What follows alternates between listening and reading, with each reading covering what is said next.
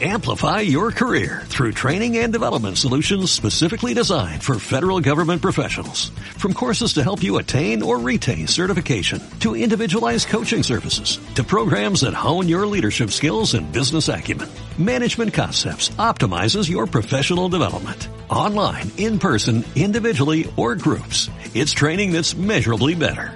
Learn more at managementconcepts.com. That's managementconcepts.com. Estamos en línea con Martín Viñuales, coordinador docente en posgrado de nutrición de la Universidad de Favaloro, miembro del grupo de trabajo de obesidad Sociedad Argentina de Nutrición, miembro de la Sociedad Norteamericana de Obesidad. Martín Viñuales, médico especialista en nutrición, ¿cómo te va? ¿Me estás escuchando? Hola, Hola sí, ¿qué tal? Buen día. Buen día, Martín.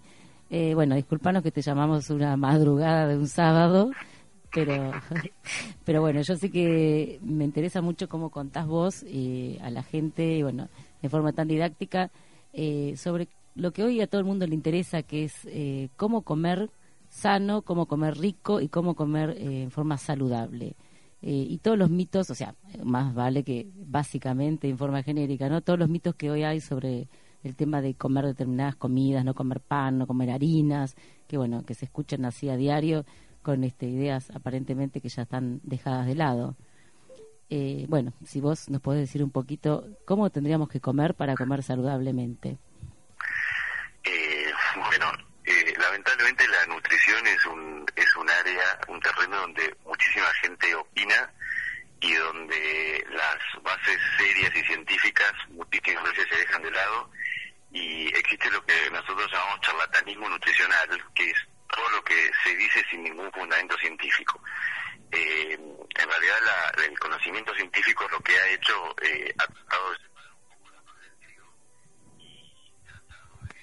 lo que evidentemente hace bien a la salud y eso a través de muchísimos por ejemplo se investiga hoy actualmente qué tipo de alimentos intervienen en prevención de cáncer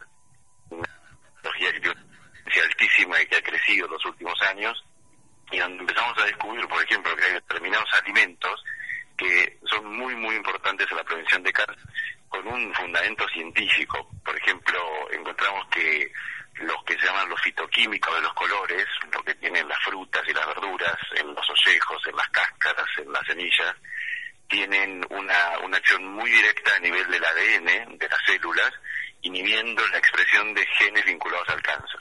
Entonces, empezamos a encontrar los alimentos particulares muy específicas que se encuentran específicamente en los alimentos y no se pueden replicar. O sea, lamentablemente los complejos vitamínicos que han intentado eh, reemplazar esto no parecen cumplir la misma función y en algunos casos parecen hasta, hasta empeorar algunas enfermedades.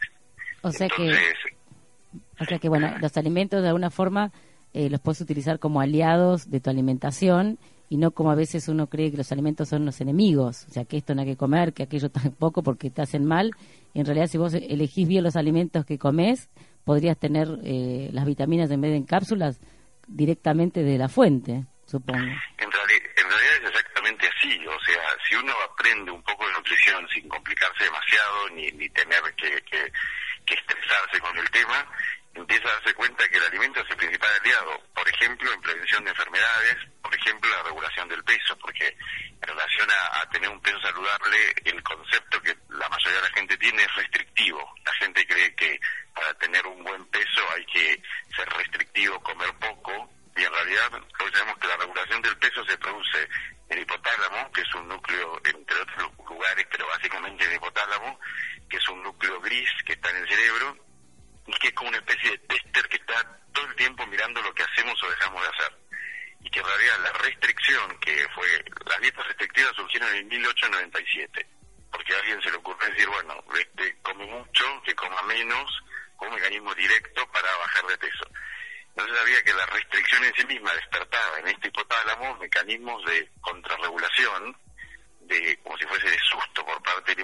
que trata, si bien yo puedo bajar de peso porque no estoy comiendo, trata de reponer el peso perdido y muchísimas veces exacerba esos mecanismos, por lo tanto se recupera el peso perdido de la restricción y se pasa por encima del peso inicial, como una, como una reacción desmedida por parte del hipotálamo.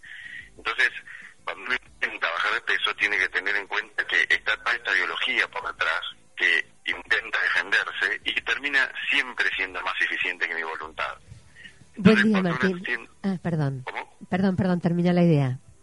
No, no, cuando uno empieza a entender esta, esta situación de la biología profunda, que la restricción en sí misma despierta mecanismos contrarregulatorios más eficientes que mi voluntad, tengo que tratar justamente lo que decía Emma, de tener, de usar al alimento como un aliado, empezar a decir, bueno, entonces, ¿qué nutrientes hacen que el hipotálamo esté tranquilo si yo armo un plato, ahora vamos a, bien lo hablamos un poco, pero proteínas, que las proteínas tienen triptofano, que van a este hipotálamo y forman una hormona que se llama serotonina y le dicen, no, no, hay nutrientes.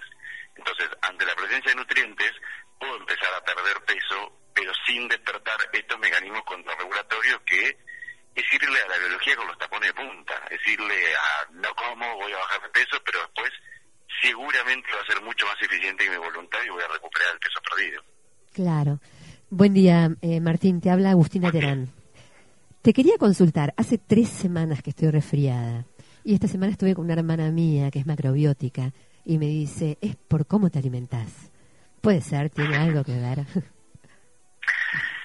Mira, depende, si te alimentas muy mal, no tengo idea cómo te alimentas. perfecto, eh, perfecto. Para una macrobiótica, obviamente pésimo. Pero yo siento que me alimento muy bien. Eh, en realidad, bueno, es una época donde están todos los rinovirus dando vueltas y, es una época donde es mucho más fácil engriparse. Eh, es muy difícil que el sistema inmune esté presionado al punto que eso tenga que ver con, con, con que vos te estés engripando. O sea, el, el, en general, si vos tienes una alimentación variada, con vitaminas, con minerales, con proteínas, el inmune tiene desde dónde agarrarse. Hay gente que sí, que es muy desorganizada y come toda comida de paquete.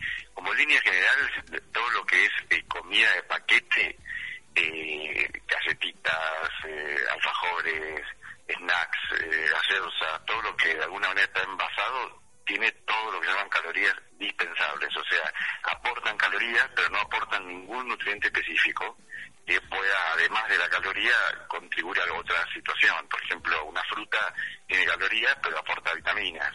Eh, la carne tiene calorías, pero aporta hierro, aporta... ¿Entienden la diferencia? Sí, perfecto. Entonces, en general, un nutriente es adecuado cuando, aparte del aporte calórico, aporta un nutriente. Es, eh, es muy interesante todo eso porque justo ayer, antes de ayer feriado, estuve haciendo todo un trabajo para un grupo de, investigación que tenemos y existen lo llaman las unhealthy commodities, que son las commodities clásicas que todos conocemos, pero son unhealthy, son no saludables. Y, es interesantísimo ver cómo se han ido metiendo en, estas, las, las, multinacionales que fabrican estas commodities en, en, todos los países y el crecimiento es muy alto, sobre todo los países de bajo y medio ingreso económico. Y, bueno, y en realidad el, el, pasar, se llama fenómeno de transición nutricional, que pasamos de comer alimentos eh, frescos, eh, no manufacturados, no procesados, a este tipo de alimentos y en paralelo a eso se produce un aumento de todas las enfermedades, lo que llaman enfermedades crónicas no transmisibles, la diabetes, el cáncer, la hipertensión, la obesidad, y tiene que ver claramente con el con el, esta transición nutricional que hemos pasado los últimos 40, 50 años de alimentos frescos no envasados a todo este tipo de alimentos.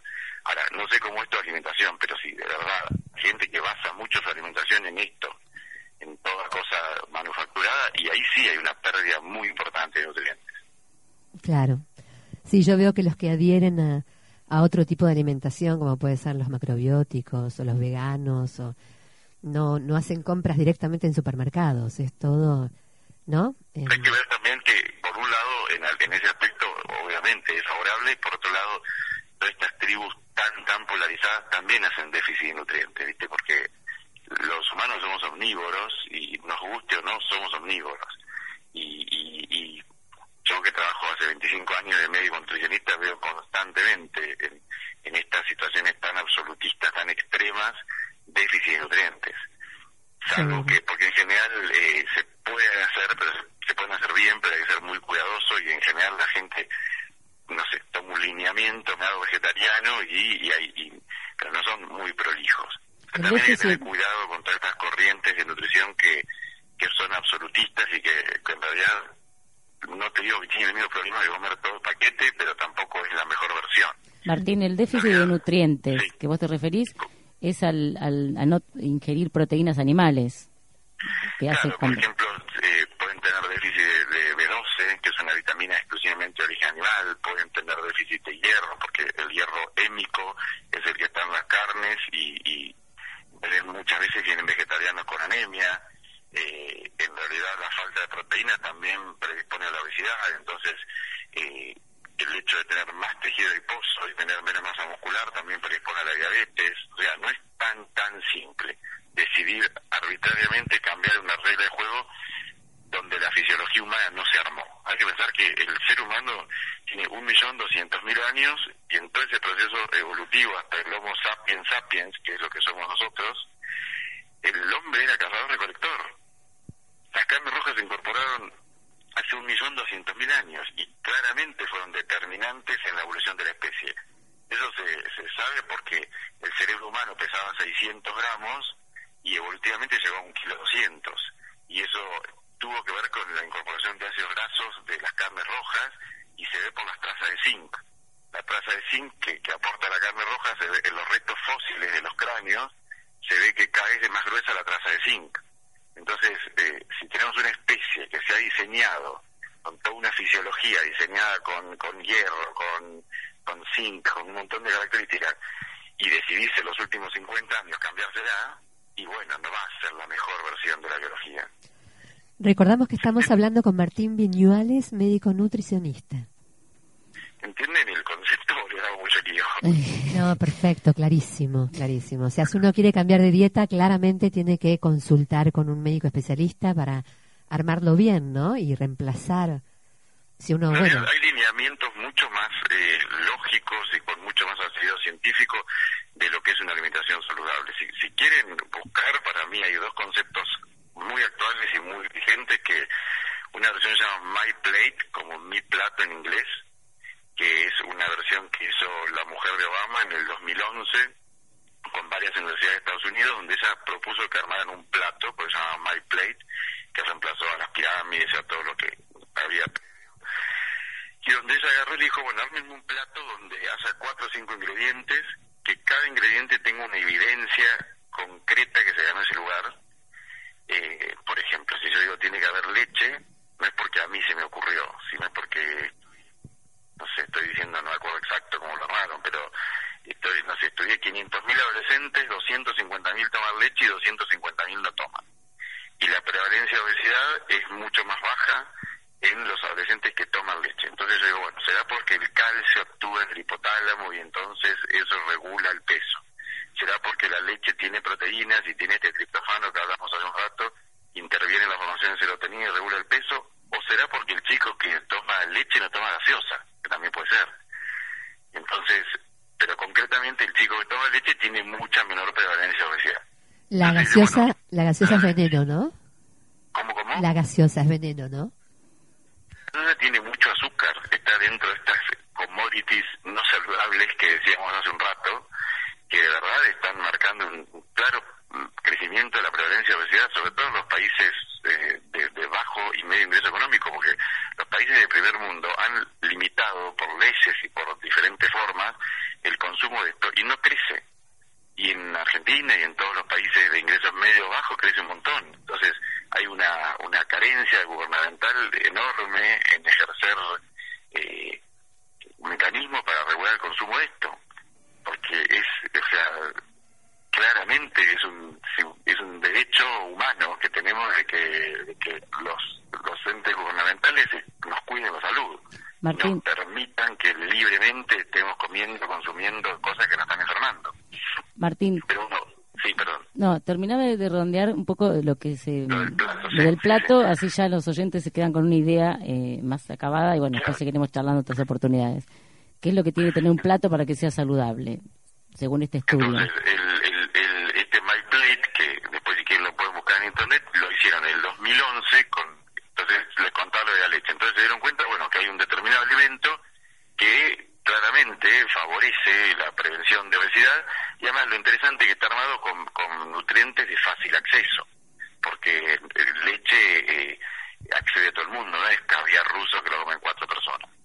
Ese es otro la leche fundamental. Que mucho cuidado cuando uno dice algo de la nutrición. Cuando uno dice, el otro día me decían también en un, una nota, me preguntaban si la leche es mala.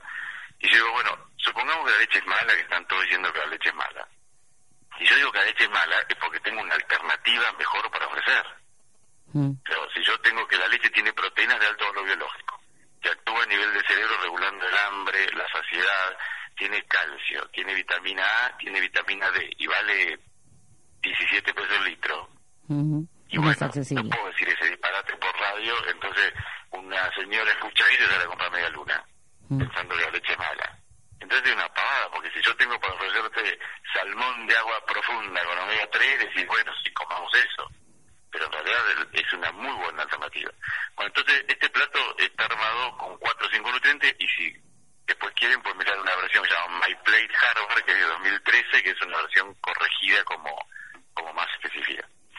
Bueno, este plato en realidad tiene proteínas de alto valor biológico, de, de bife, de pollo, de pescado, de huevo, de corte en padros, hay que pensar que las proteínas eh, cumplen un rol fundamental, actúan en el hipotálamo que estábamos hablando como mecanismo de saciedad, tiene un gasto de digestión, al cuerpo le cuesta mucho digerir las proteínas, o sea que y en ese gasto de digestión consumo calorías, o sea que si yo me como una pechuga de pollo, me como un bife de cuadril, sacando la grasa visible, es algo que no va a aportar grasa y que va a tener mucho gasto de digestión.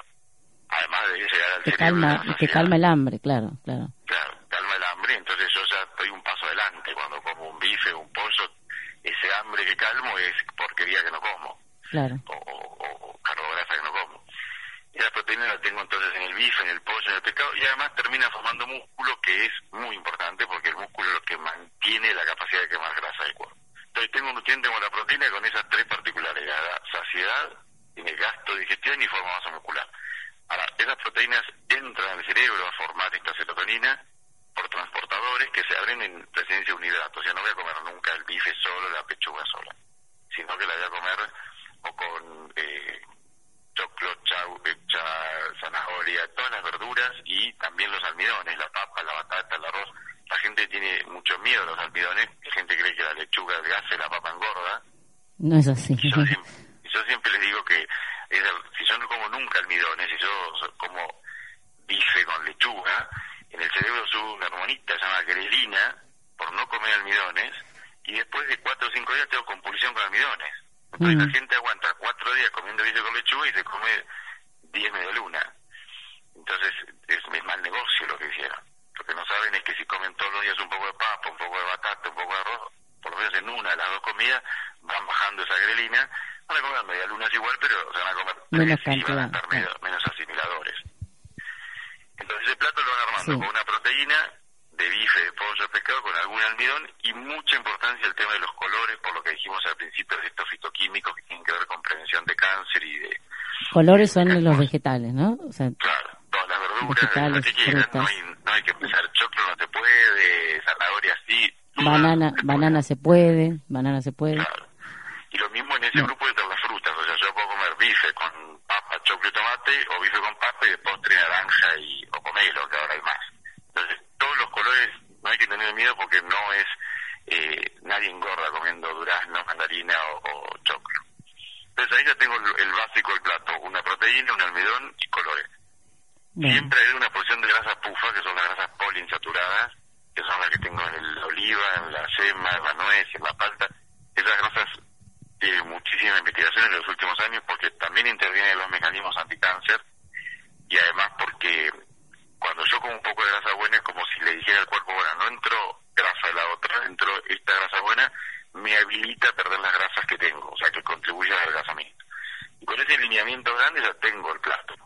Bueno. Puedo preparar lo que quiera, con un poco de grasa buena, le puedo usar un poco de aceite, dorar una cebolla, tomate y carne y hacerme unas lentejas con cebolla, tomate, carne y ese poquito de oliva. Sí, con eso seguro que no pasas hambre. Si comes todo eso seguro que no pasas hambre y, no engordás. Vos, em, empieza el alimento a ser tu aliado. Claro. Porque lo empezás a entender como que cada una de las cuatro cosas que pusiste cumple una función en el cerebro.